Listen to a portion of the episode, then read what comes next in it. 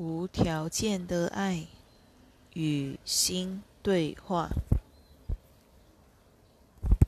五，奇迹，奇迹就是天命跃动在你心灵和生活里的最佳证明。我们真的需要奇迹这个教学工具，就像二千多年以前耶稣时代一样，每一个奇迹都验证了爱大于恐惧这个事实。不要低估了恐惧所建构出来的世界。看看你的周遭，正视一下。自己的念头，那个角落不是笼罩在恐惧的阴影之下呢？我无意泄你的气，只是教你面对现实，看看这些事件发生在你的世界中的样子，不妨全面检视一下你的念头。除非你能看清自己的想法是怎么样被恐惧所笼罩，否则你根本无从进入爱的领域。唯有诚实觉察出内心的恐惧，你才会有重新选择的机会。但请不要试图用积极的。爱的想法来取代负面、恐惧的想法，那样做只会加强内在的冲突而已。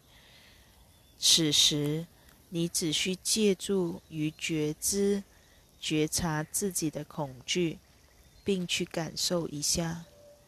当你全面感受到它的存在，就能对自己说：“现在。”我已准备好穿越恐，穿越自己的恐惧了。天赋，请帮助我吧。然后诚心的接受你祈求来的助缘。我向你保证，你绝不会空手而返的。就在你祈求天助之际，表示你承认有一个力量大于。你的恐惧，也表示你甘愿与那个力量合作，去跨越生活里的恐惧和冲突。同时，你需要认清一事：当你祈求时，你是在祈求上天帮助你改变自己的想法。所以，请坚定地说。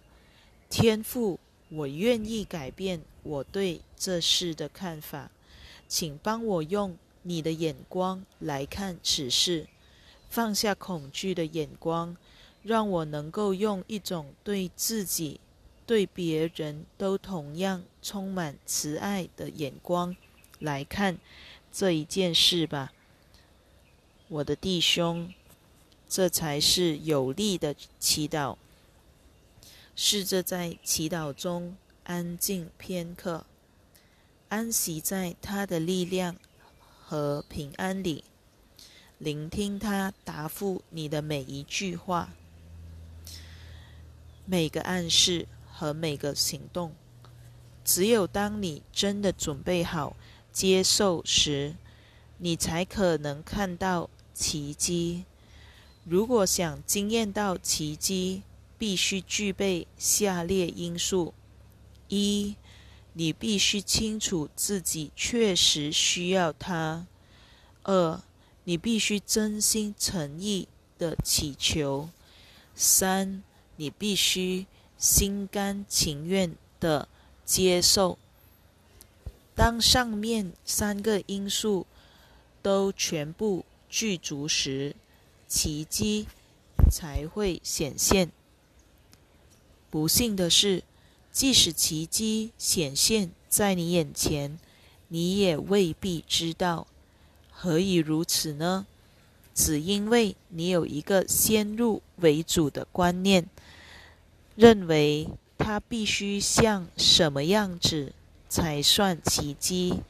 所以，即使奇迹发生在你身旁，你也极可能认不认不出来。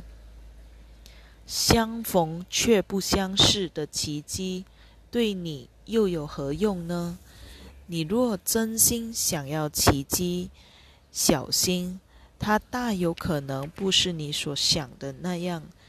保持一颗开放的心，接纳它的来临，并允许它呈现本有的面貌吧。有些人可能会问。为何上天不直接赐给我所要的奇迹呢？那是因为你所求的那类奇迹，并不能将你从恐惧中释放出来，因此，那不但不是奇迹，反而还会让你的恐惧继续去营造类似的情境。让你一辈子都在痴心妄想那种奇奇迹前来拯救，让上天用自己的方式来答复你的祈祷吧。不要替他指定你需要什么，他比你更清楚你真正的需要。相信他吧，把心打开，邀他进入。你的生命里，诚心向他学习如何成为属灵的人，这样的意愿便足以化解你所有的恐惧。这样的意愿便足以让你误入那本来圆满的自己。